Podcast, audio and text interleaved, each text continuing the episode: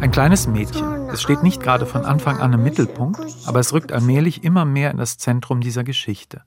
Man bekommt dies langsam mit. Sie wirft schon früh immer wieder bedeutungsvolle Blicke auf das Geschehen. Sie erzählt von sonderbaren Männern, von Geistern.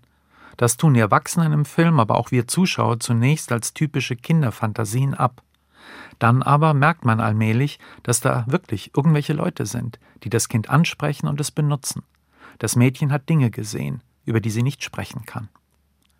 Gleichzeitig ist dieser Film schon ein klarer Politthriller, der sich in der Welt der Erwachsenen bewegt, in der es nicht wirklich Geister und Monster gibt oder nur im metaphorischen Sinn. Denn dies ist kein Horrorfilm.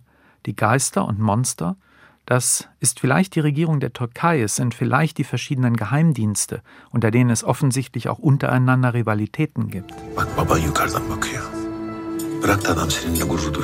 Im toten Winkel der deutsch-türkischen Regisseurin Ayşe Polat ist ein Thriller, der im türkischen Kurdistan spielt und nur scheinbar mit Mystery-Elementen arbeitet.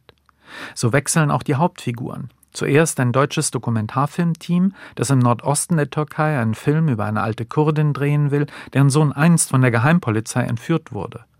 Unterstützt werden sie von einem Menschenrechtsanwalt. Also das Thema des Films ist immaterielle Denkmäler. Also unsichtbare Denkmäler. Regisseurin Aische Pollard weiß ganz genau, was sie tut. Sie wagt viel und gewinnt. Dies ist ein Paranoia-Thriller in einer großen Tradition, weit entfernt von jeder Krimi-Durchschnittsware. Man denkt eher an Francis Ford Coppola bei diesem Film, der ein sehr konkretes Ereignis schildert. Das aber aus mehreren Perspektiven.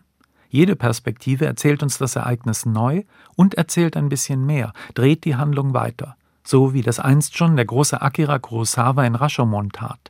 Es gibt viele Überraschungen in dieser Geschichte.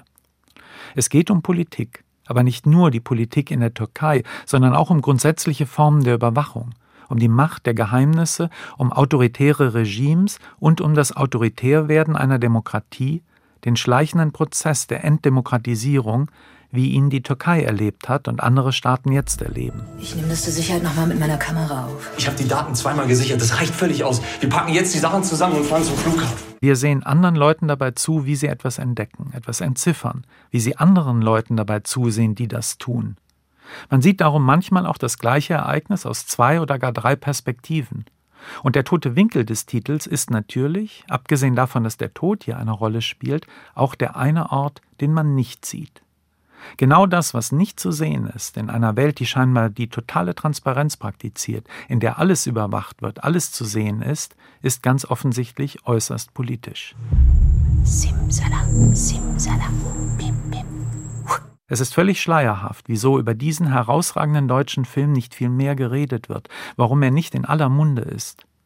Hier ist der Himmel nicht rot, sondern blau, die Katastrophe ist nicht privat, sondern politisch. Er verlässt die Ferienhäuser, die Lehrerzimmer und die Polizeibüros des deutschen Films und ist so viel überraschender als die allermeisten anderen deutschen Kinowerke. Vay be.